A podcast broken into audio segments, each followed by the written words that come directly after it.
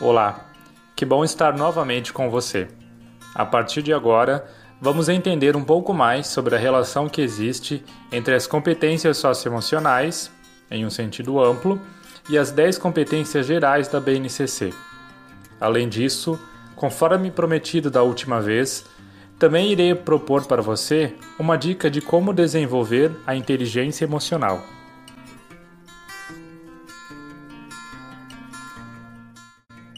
Você já sabe que a BNCC foi aprovada no final de 2017 e que ela traz como pilares 10 competências gerais que vão além dos saberes cognitivos.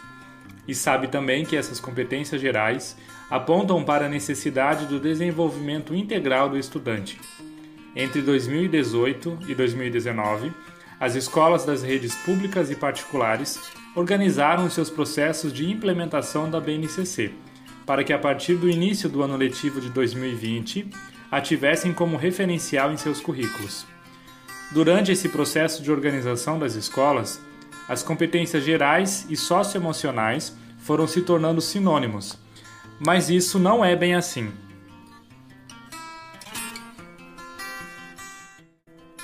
Comecemos por entender um pouco melhor as 10 competências gerais. Segundo a definição que consta na própria BNCC, Competências são mobilização de conhecimentos, de habilidades, incluindo aqui as habilidades práticas, cognitivas e socioemocionais. Também a mobilização de atividades e de valores para resolver demandas complexas da vida cotidiana. Já as competências socioemocionais começaram a ser investigadas depois dos anos de 1930 quando pesquisadores se debruçaram sobre quais seriam as palavras usadas para descrever os traços da personalidade humana. Somente a partir dos anos 1980 foi possível chegar aos cinco eixos que definem as competências socioemocionais, que são abertura ao novo, autogestão, engajamento com os outros, amabilidade e resiliência emocional. Cada um desses eixos traz qualidades que podem se entrelaçar com competências cognitivas, criando capacidades híbridas, como, por exemplo, a criatividade e o pensamento crítico. Mas afinal, qual a diferença entre as competências gerais da BNCC e as competências socioemocionais? Podemos dizer que as competências socioemocionais são recortes das competências gerais. Porém, há competências gerais que não são socioemocionais, mas sim de outras naturezas, como por exemplo, cultura digital e repertório cultural. Não existe hierarquia do que é mais importante. Tudo faz parte da educação integral. Quando trabalhamos as competências gerais da BNCC, automaticamente trabalhamos as socioemocionais.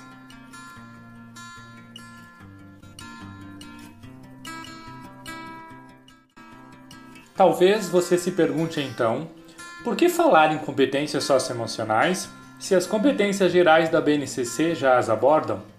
A resposta é bastante simples. Entendemos que se faz necessário chamar a atenção para temas como o respeito, a confiança, responsabilidade e tantos outros. Mas, ressalto, as competências socioemocionais devem estar sempre em toda parte e não restritas a um determinado setor no campo das competências. Porém, qualquer que seja a denominação, geral ou socioemocional, o conceito de competência é sempre relacionado a um conhecimento aplicado, que pode ser mobilizado para determinada finalidade.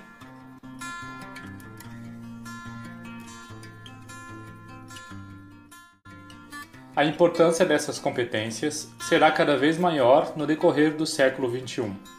Hoje, é perceptível como as principais habilidades que empregadores esperam encontrar em jovens candidatos são habilidades como o pensamento crítico, o trabalho em equipe, a criatividade e a inovação, de modo que conhecimentos como matemática e português ou outros conhecimentos técnicos específicos de determinada profissão são tidos como básicos e indiscutíveis. A própria BNCC também chama a atenção para a importância dessas dimensões do novo milênio, ao afirmar o seguinte: no novo cenário mundial, reconhecer-se em seu contexto histórico e cultural, comunicar-se, ser criativo, analítico crítico, participativo, aberto ao novo, colaborativo, resiliente, produtivo e responsável, requer muito mais do que o acúmulo de informações.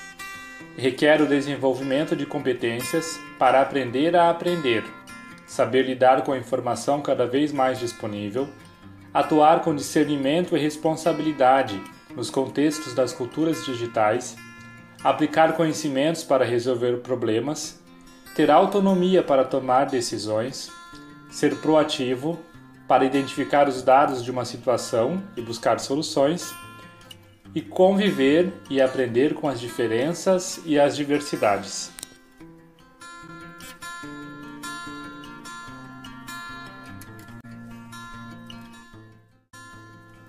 O termo competência socioemocional é um termo complexo que compreende outros conceitos, como o de inteligência emocional. Por isso, para melhor compreendermos o conceito de competência socioemocional, é imprescindível entender o termo inteligência emocional. A sua origem está ligada ao ano de 1949, a partir dos primeiros instrumentos de avaliação do quociente intelectual, o famoso QI entendido como a capacidade de processar informações. Por essa época, rompeu-se com a ideia de que a emoção e a razão fossem coisas distintas, e a emoção passou a ser vista como uma peça fundamental para a construção dos processos cognitivos. Cientificamente falando, o termo inteligência emocional surge pela primeira vez em 1990, através dos psicólogos Mayer e Salovey e foi definido como uma maneira de vincular emoção e inteligência, almejando o encontro de soluções para problemas e estabelecendo que é fundamental desenvolver habilidades socioemocionais para o desenvolvimento intelectual. Quando o jornalista Daniel Goleman publicou seu livro intitulado Inteligência Emocional, o termo também passou a ser conhecido como um importante fator para o sucesso. Neste livro, Goleman apresenta a inteligência emocional como algo que pode ser aprendido, possibilitando a regulação emocional, a inibição dos impulsos, a motivação e a persistência frente a frustrações, além do desenvolvimento da empatia e da esperança.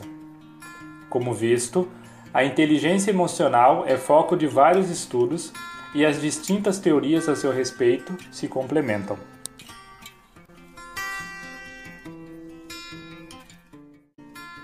Conforme mencionado no início, vamos conversar agora sobre como desenvolver a inteligência emocional. E faremos isso de uma maneira genuína, olhando para Dom Bosco. Obviamente que Dom Bosco nunca falou em inteligência emocional, pois, como vimos, esse termo surgiu algum tempo depois dele.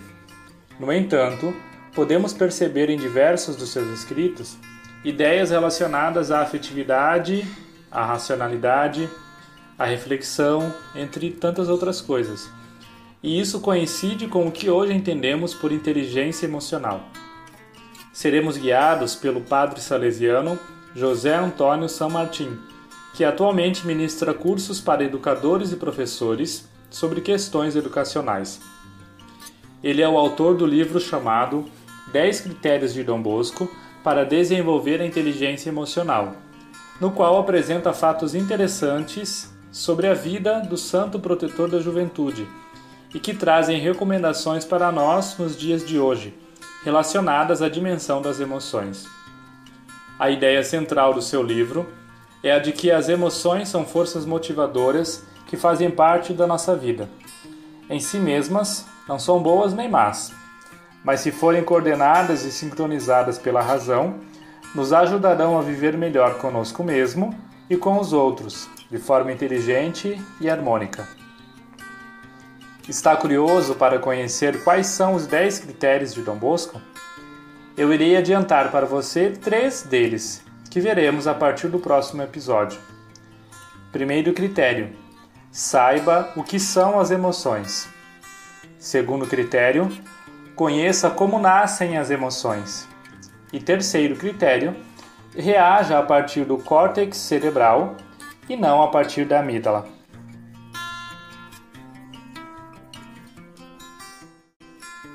Vamos relembrar agora tudo que você acabou de ouvir? Ponto 1. Durante o processo de organização das escolas para se adequarem à BNCC, as competências gerais e as competências socioemocionais foram se tornando sinônimos, mas isso não é bem assim. Ponto 2. As competências socioemocionais são recortes das competências gerais. Porém, há competências gerais que não são socioemocionais, mas sim de outras naturezas. Não existe hierarquia do que é mais importante. Tudo faz parte da educação integral. Ponto 3. A importância dessas competências será cada vez maior no decorrer do século XXI. Ponto 4. Para melhor compreendermos o conceito de competência socioemocional, é imprescindível entender o termo inteligência emocional, que surgiu pela primeira vez em 1990 e foi definido como a maneira de vincular emoção e inteligência, almejando o encontro de soluções para problemas. Ponto 5. A partir do próximo episódio, iremos conhecer 10 critérios de Dom Bosco para desenvolver a inteligência emocional. Também te adianto que iremos precisar de uma dose extra de criatividade para embarcar na metodologia proposta pelo autor do livro. Tenho certeza que você vai gostar muito. Até breve!